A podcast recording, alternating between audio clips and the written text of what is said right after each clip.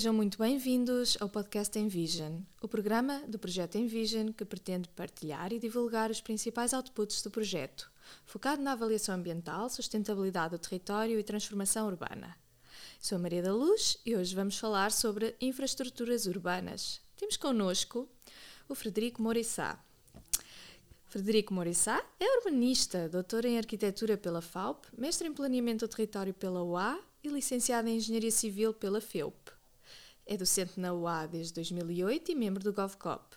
Tem como principais áreas de interesse o planeamento do território e da mobilidade, as infraestruturas urbanas e a qualificação do espaço público.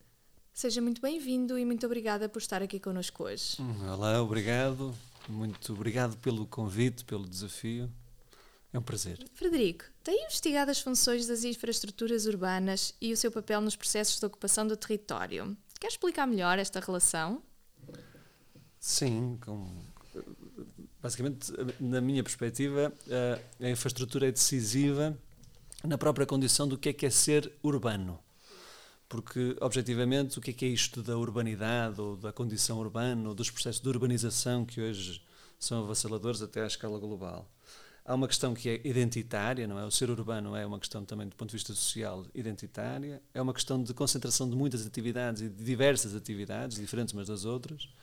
E há uma outra condição que eu diria que, do ponto de vista físico, é absolutamente determinante para ser urbano, para o, o espaço se classificar como urbano, que tem a ver com a sua condição de, de, de, densidade de infraestruturação. Ou seja, basicamente é um território mais urbano, é um território em que há uma presença mais generosa de infraestruturas do que um território menos urbano. Isto parece-me interessante porque basicamente coloca a condição urbana numa escala. Ou seja, a questão não é só ser ou é urbano ou é rústico, a questão já não se mede assim, a questão mede-se qual é a, a, a, intensidade da urbanidade, a intensidade da urbanização. É? Tenho territórios mais urbanos, tenho territórios menos urbanos, mas todos cumprem esta condição de infraestruturação, de acessibilidade, e portanto é essa condição de acessibilidade que a infraestrutura assegura que me interessa e que de facto diferencia o território A do território B, classificando um como mais urbano ou como menos urbano. Não é? Uhum. E quando fala de infraestruturas urbanas, estamos a falar exatamente do quê?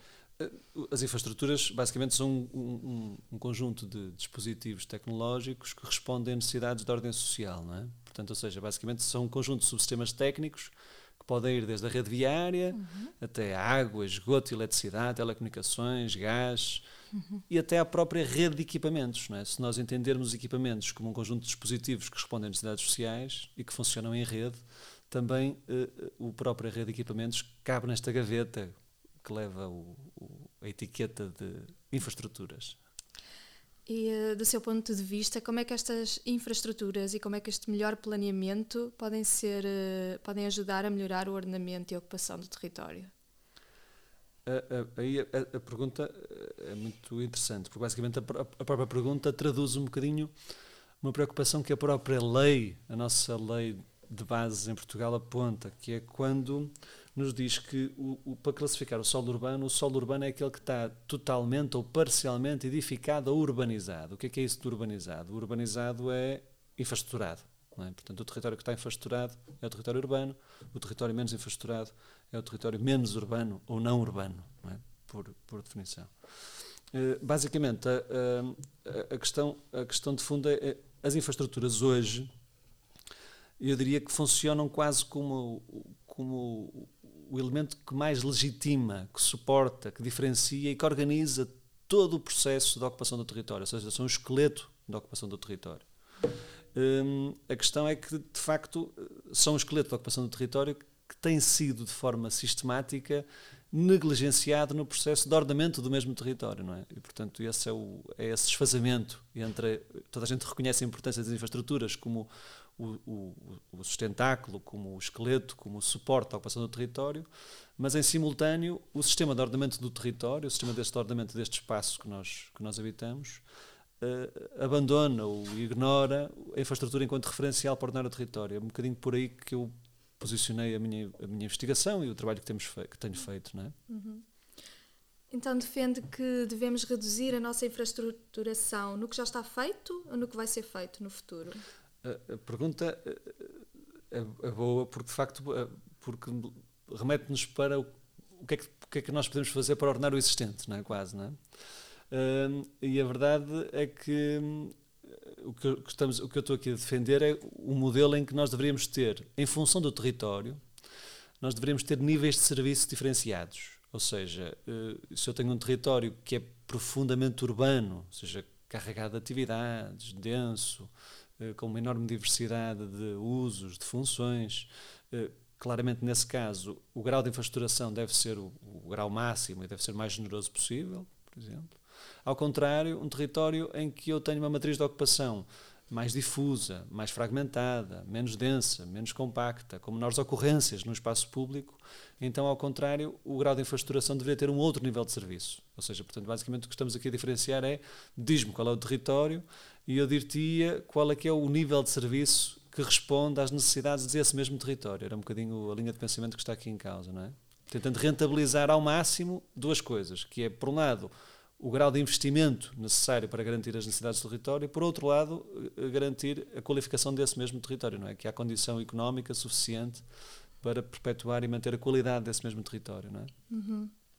Um, isso, hum, isso leva-me a pensar que seria uma decisão algo controversa no nosso país, não é? Sim, sim, até porque grande parte da nossa, basicamente, não sei se é um, são, são números um bocadinho, basicamente é assim, do ponto de vista das funções, e essa parte é a parte que eu acho que pode ser importante, o nosso solo, não é? o recurso solo, este recurso escasso, finito, e que não dá para produzir, não é? Temos o que temos, não é? O Dom Fosse Henriques não, não nos deu mais. E basicamente o nosso solo tem três, do ponto de vista antropológico, centrado no homem, o nosso solo tem três funções. É? Tem uma função produtiva, muito ligada ao setor primário, uma função ambiental, que garante biodiversidade, garante a nossa sobrevivência, e depois tem uma função de suporte, que eu diria que é a função urbana. É? Uh, basicamente, a questão que se coloca é que nós vivemos um tempo em que a, rentabilidade, ou seja, o retorno económico de uma das funções é absolutamente dispar. Ou seja, se o meu solo é para função produtiva e eu recebo a minha rentabilidade daquele solo é muito baixa, ou seja, há de chegar aos 5 euros metro quadrado, imaginem como referência à escala nacional. Se o meu solo tem uma função ambiental, ou seja, um solo de floresta, é uma desgraça, ou seja, chega a, há, há, locais no interior do país em que eu tenho 30, 30 cêntimos metro quadrado, não é? portanto, reparem o desfazamento entre a produtiva e a função uhum. ecológica e ambiental. E depois eu tenho uma função urbana que tem uma, do ponto de vista da valorização, chega aos 50 euros metro quadrado à escala nacional. E, portanto, reparem que isto faz com que, legitimamente, eu diria de forma muito racional, toda a gente procure valorizar a sua propriedade com a tal função urbana. Isto faz com que isto explique, de alguma maneira, porque é que desde 25 de Abril até hoje, nós em Portugal duplicamos o número de alojamentos. Quando o número de, o número de a população não duplicou, o número de famílias também não duplicou, e, eh, e, portanto isto mostra uma sede, uma, uma sede incessante de transformar o solo em solo urbano, porque é o solo que nos dá a rentabilidade económica e os, os agentes são racionais e portanto procuram aquilo que lhes dá maior retorno económico no curto prazo, não é? Uhum um, é, aquilo que fala também leva tudo tudo hoje em dia tende a ser urbano e isso também mudou os nossos conceitos de distância não é? Assumimos cada vez mais facilmente fazer grandes distâncias para para ir trabalhar ou para o que quer que seja. Mas um, isto tem mudado o paradigma da mobilidade que é uma das infraestruturas também que que fala. Uh, temos uma guerra, tivemos uma pandemia, temos um escalar dos preços. Um, isto vai provocar mudanças nos nossos modelos de urbanização excessiva de que fala?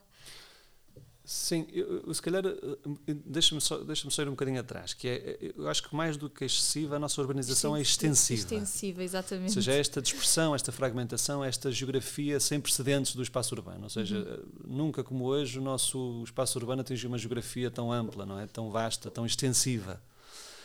E, e, basicamente, como é que isto aconteceu? Interessa, se calhar, antes de, antes de nos centrarmos na mobilidade, porque, como mensagem principal, interessa muito articular o uso do solo e a mobilidade. Portanto, deixem-me primeiro ao uso do solo para depois chegarmos à mobilidade. o, o, o, que, o, que nós, o, que nós, o que nós temos é que, de facto, eu diria que o que explica a perpetuação do modelo de urbanização extensiva é a combinação de três fatores. O primeiro é uma mobilidade assente no carro. Ou seja, a sociedade motorizou-se. O que é que isso significa? Que deixamos de ter pernas, passamos a ter rodas, não é? E, portanto, em vez de nos deslocarmos 4 km por dia, passamos a deslocar-nos 30 km por dia. Isto em média, por pessoa, numa cidade como Aveiro, por exemplo, é o que está a acontecer. Isso faz com que a nossa condição de mobilidade passe de ser centrada nas nossas perninhas, não é? passa a ser centrada na motorização, ou seja, na, na dependência do carro.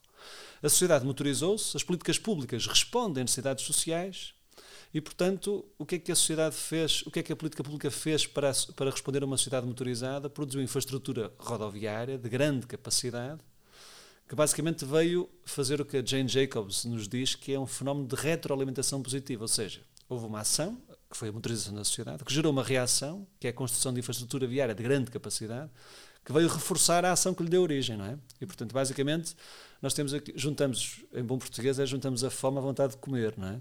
E, portanto, basicamente, nós triplicamos em 20 anos, ou seja, de 91 para 2011, dados dos censos, nós triplicamos o peso do carro. Ou seja, isto ilustra bem uh, o grau de, de, de, motorização que nós atingimos. Nós tínhamos cerca de, de 20 e tal por cento da nossa repartição modal, ou seja, a dependência do uso do carro no nosso dia a dia era, era dependente do carro, não é? Isto, censos 91. Censo 2011, o que nós verificamos é que essa, essa percentagem é superior a 65%. Portanto, nós mais do que triplicamos o peso do carro, sacrificando o andar a pé, o andar de transporte público, o andar de qualquer maneira que não seja de carro, na verdade. Não é? Dito isto, uh, ainda há um outro fenómeno que, eu, que era importante destacar aqui, que, tem, que se cruza com a primeira parte da nossa conversa e que tem a ver com a ação dos proprietários, ou seja, as pessoas passaram a andar de carro, a política pública produz infraestrutura rodoviária pesada que responde a esta necessidade de andar de carro, uh, e depois há um terceiro fator, que é os proprietários agem de forma racional, ou seja, procuram de forma incessante construir na sua propriedade. Ou seja, basicamente pressionam a administração pública, nomeadamente os presidentes de junta, por exemplo, desde os presidentes de junta até a administração central, para que o seu terreno possa eh, admitir a possibilidade de construir, não é? portanto, abrir frentes de construção. E foi isto que aconteceu, nomeadamente com a nossa entrada no espaço europeu, com acesso a fundos, e, portanto, basicamente o que nós conseguimos foi eh, dar resposta às ambições dos proprietários, ou seja, abrindo muitas frentes de construção, abrindo de forma muito generosa uma rede de infraestruturas para territórios que claramente não tinham essa, essa tal vocação urbana, teriam outra vocação produtiva e ambiental. E, portanto, a nossa herança hoje é um modelo de urbanização extensivo assente em três fatores: o carro, a ação dos proprietários e uma dotação muito generosa de infraestruturas que explica este modelo de urbanização extensivo. Não é? Eh, qual é a questão, o desafio que se coloca hoje? E por isso é que eu me centrei tanto nas infraestruturas do ponto de vista da investigação. O carro, pelo custo de energia, como tu enunciavas, até a guerra só veio acentuar um, o anunciado custo crescente de energia, é? que já era, já era expectável, já estava anunciado. O carro está com a sua condição bastante ameaçada. Hum, a questão dos proprietários também está muito condicionada pela dificuldade de crédito. Ou seja, o nosso sistema financeiro também já não financia operações de construção individualizada e avulsa como fazia no final do século XX ou no início do, do século XXI. Ou seja, o que é que sobra dos três elementos? O que sobra como referencial para ordenar o território que existe é o, a infraestrutura, ou seja, é a dotação de infraestrutura. É? E, portanto, qualquer ação sobre o território que procura a sua valorização, a sua qualificação, deve atuar sob o elemento que explica a sua perpetuação, é? ou seja, que são as infraestruturas urbanas. É? E, portanto, é um bocadinho por aí a linha de investigação que tenho desenvolvido e, portanto, o que eu estou a defender, do ponto de vista da investigação e na prática, é que as infraestruturas se devem constituir como um referencial para ordenar o território de matriz dispersa, fragmentada e extensiva, que é o que nós temos em Portugal. Não é? E, um, e achas que existem instrumentos legislativos que estejam à altura desses desafios?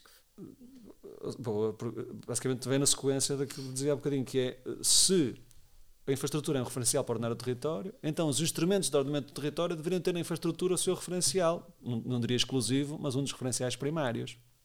Ou seja, os planos de ordenamento do território deveriam agarrar nas infraestruturas como o, o, a sua base de trabalho, o licenciamento, como a própria lei evidencia, devia também eh, agarrar nas infraestruturas para dar eh, deferimento ou indeferimento às pretensões dos particulares, é? mas se as câmaras municipais não conhecem o cadastro de infraestrutura, como é que hão de dar sequência ao que a lei aponta? Não é? E depois, a própria, eu diria que até a própria tributação, não é? a própria política tributária, uh, portanto, a fiscalidade, deveria ser organizada para tentar rentabilizar a infraestrutura que existe, ou ao contrário, uh, penalizar a expansão da infraestrutura que existe, é? uhum. condicionando assim a tal perpetuação do modelo extensivo de crescimento. E depois a própria ação pública, na verdade, a própria iniciativa pública, já nem falo em investimento público, falo de forma genérica na ação pública, também não tem, como instrumento de ordenamento de território, também não tem, não tem sido motor de ordenamento, porque se nós analisarmos, por exemplo, os investimentos feitos no parque escolar nas últimas décadas, por exemplo, grande parte das localizações não são para rentabilizar o investimento das infraestruturas existentes, são, ao contrário, para agravar a perpetuação da geografia de um urbano vasto, extensivo, disperso, fragmentado. Não é? A escola vai por onde o sol é mais barato, portanto, fica para lá do sol posto. Não é? Uhum. Isso depois traz-nos custos de, de mobilidade, de manutenção, e é essa herança que nós hoje temos no século XXI e que eu diria que só pode ser mitigada e rentabilizada se, tiver, se conseguimos recuperar a infraestrutura como referencial de ordenamento, não é? Hum, acho que aquilo que propões Frederico não é muito popular, não te estou a ver a ser eleito. Porque em relação à, à popularidade da medida, das medidas que estamos aqui a discutir, nós temos tido algumas experiências muito interessantes, porque ao contrário dessa, dessa linha de pensamento, quando o município, por exemplo, no interior, tem 60% do seu horário, do seu horário público uhum. gasto em manutenção de infraestrutura. Uhum. Uh, quem nos tem vindo bater à porta para pedir que a gente lhes dê mecanismos de rentabilização da infraestrutura disponível são precisamente esses municípios, uhum. que têm uma fatura pesadíssima para manter uma infraestrutura que não tem carga, ou seja, uma infraestrutura que foi projetada para um crescimento que não aconteceu e, mais importante, nunca irá acontecer. E, portanto, basicamente, perpetuar o agravamento dessa fatura é que não parece uma ação responsável e viável. E, portanto, muitos dos, dos presidentes de Câmara eh, reconhecem a popularidade desta solução na medida em que lhes dá mecanismos para que o erário público possa ser gasto noutras, noutras conquistas, nomeadamente na área social, na área cultural, na área da educação, na área da saúde, que lhes permita aliviar a carga que eles têm, o peso que eles têm para manter a infraestrutura existente ou seja, aliviando essa carga, esse, esse orçamento que é disponibilizado para essa manutenção ser gasto noutras, noutros setores que até diria politicamente mais sensíveis e mais importantes, não é? Os resultados preliminares do nosso censo mostram que existem vários municípios do país em contração populacional. Uhum. Uh, cerca de 60, algo assim. Uh, achas que existem, já estamos como país preparados para, essa, para esse futuro próximo de contração da, dos municípios, de mudança de, de prioridades. De paradigma, de não é? paradigma, no fundo. Ou seja, toda a nossa formação, mesmo estamos na academia, portanto, toda a nossa formação está organizada, foi, foi a nossa formação foi para o crescimento, para a expansão. Uhum. E o que a nossa demografia nos, nos, nos torna muito, muito claro, muito fica visível a olho nu, qualquer pessoa que olhe para os números, pá, é fácil perceber que o nosso cenário já não é de crescimento, é de encolhimento. Uh, se o nosso sistema de ordenamento uh, já traduz esta nova realidade, eh, eu diria que ainda não. Ou seja, uhum. diria que de facto nós estamos num problema aqui que é nós temos um modelo de crescimento muito expansivo, muito disperso, muito fragmentado, o custo de energia a, a disparar e de repente nós temos muita gente que fica refém da sua própria geografia. Ou seja, basicamente o, o custo da deslocação, por exemplo, eh, não justifica a própria deslocação, não é? Portanto, ou seja, de repente temos aqui uma condição que é preocupante, que é quando temos um conjunto de populações e aglomerados que estão reféns da sua própria geografia, ou seja, que não têm eh, capacidade financeira para cumprir a geografia da, da sua deslocação pendular, da sua deslocação casa-trabalho, da sua deslocação casa-escola, o que for, não é?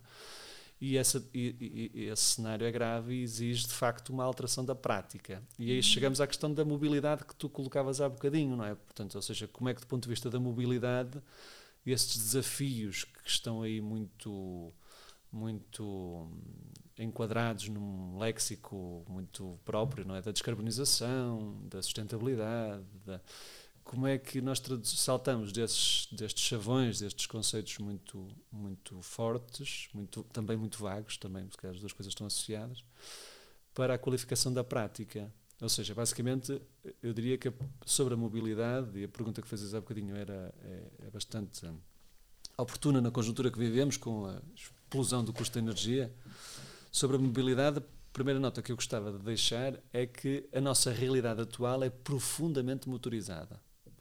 Ou seja, e não assumir isto, não assumir que os nossos planos de ordenamento estão organizados para o carro. Basta ver, pegar numa planta de um plano diretor municipal e perceber que a hierarquia da rede viária é muito simples. É, nível 1 é onde passam mais carros, nível 2 é onde passam a seguir menos carros, depois ainda menos carros e por aí fora. Ou seja, é uma hierarquia do volume de tráfego que passa naquela via, não é? Uh, poderia não ser, ou seja, poderíamos ter outros modelos de classificação da rede viária que pudessem valorizar, por exemplo, outras funções que não a motorizada.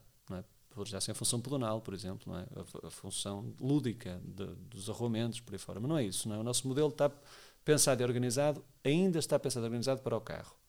A nossa realidade extensiva, dispersa, fragmentada que dissemos há bocadinho, exige a, a, a, utilização do carro.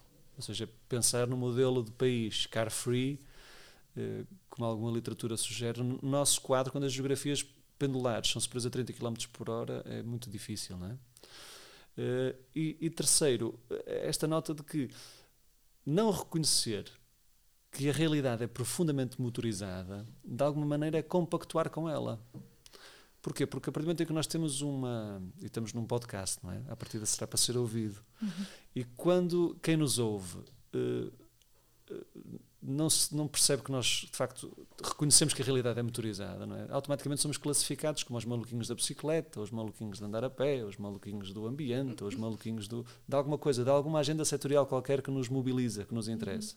Portanto, eu diria que o primeiro passo é reconhecer que a realidade é profundamente motorizada e que há agendas, há aí, há aí várias linhas, desde a descarbonização, ao papel da bicicleta, a importância de andar a pé, as crianças no espaço público, ou seja, várias agendas que se cruzam uhum. e que são muito, muito, muito, muito úteis para promover um ordenamento de território mais eficaz. Ou seja, portanto, são alguma literatura diz que são modas, não é? São modas esquisitas, porque matematicamente uma moda é o que mais acontece. Uhum. E ali andar de bicicleta é uma moda esquisita porque ninguém anda, mas ainda assim é uma moda, muito porque se fala muito. Eu acho que é uma moda só porque se fala muito, não é? Anda-se pouco, mas fala-se muito.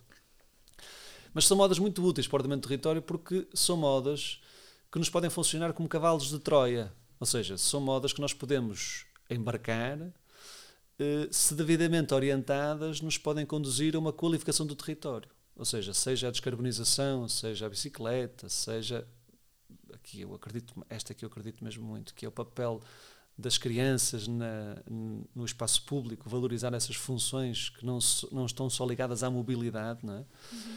Uh, podem ser formas muito interessantes de nós conseguirmos inverter uma realidade que é profundamente motorizada. Ou seja, dito isto, e sendo muito sistemático, eh, daquilo que nós temos praticado na investigação e na prática, eu diria que há assim quatro tarefas que são determinantes para que a mobilidade contra, contrariar esta hipermotorização da nossa mobilidade. A primeira delas é que o uso do solo e que a mobilidade sejam assumidas como uma tarefa única.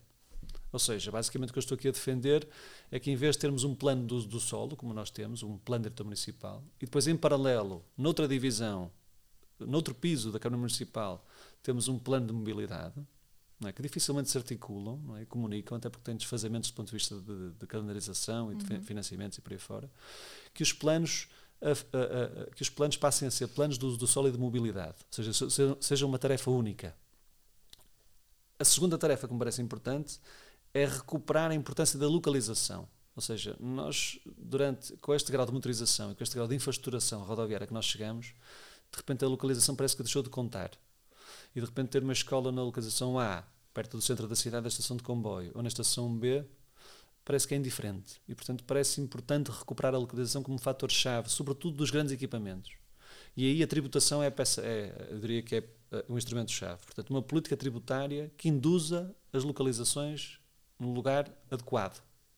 Ou seja, com a acessibilidade adequada, é que eu queria chegar.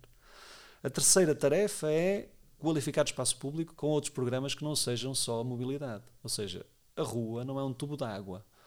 A rua não é só para o carro circular. A rua tem outras funções lúdicas, de encontro, de estadia. A rua como motor, mas como motor social.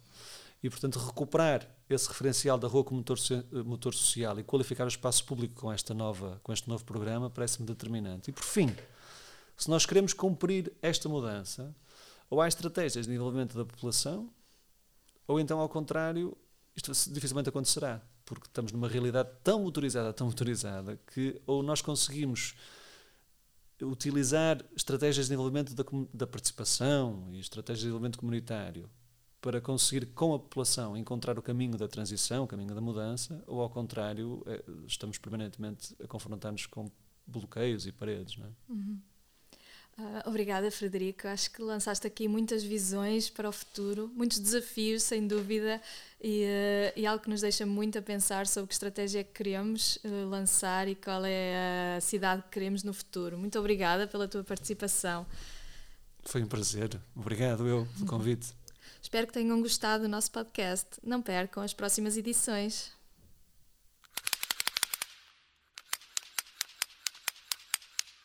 Agradecimento especial à equipa dos Serviços de Comunicação, Imagem e Relações Públicas da Universidade de Aveiro pela ajuda à realização e edição do programa. O Envision é financiado por fundos nacionais da Fundação para a Ciência e Tecnologia, Instituto Público do Ministério da Ciência, Tecnologia e Ensino Superior. Visitem o site envision.web.a.pt para saberem mais sobre o projeto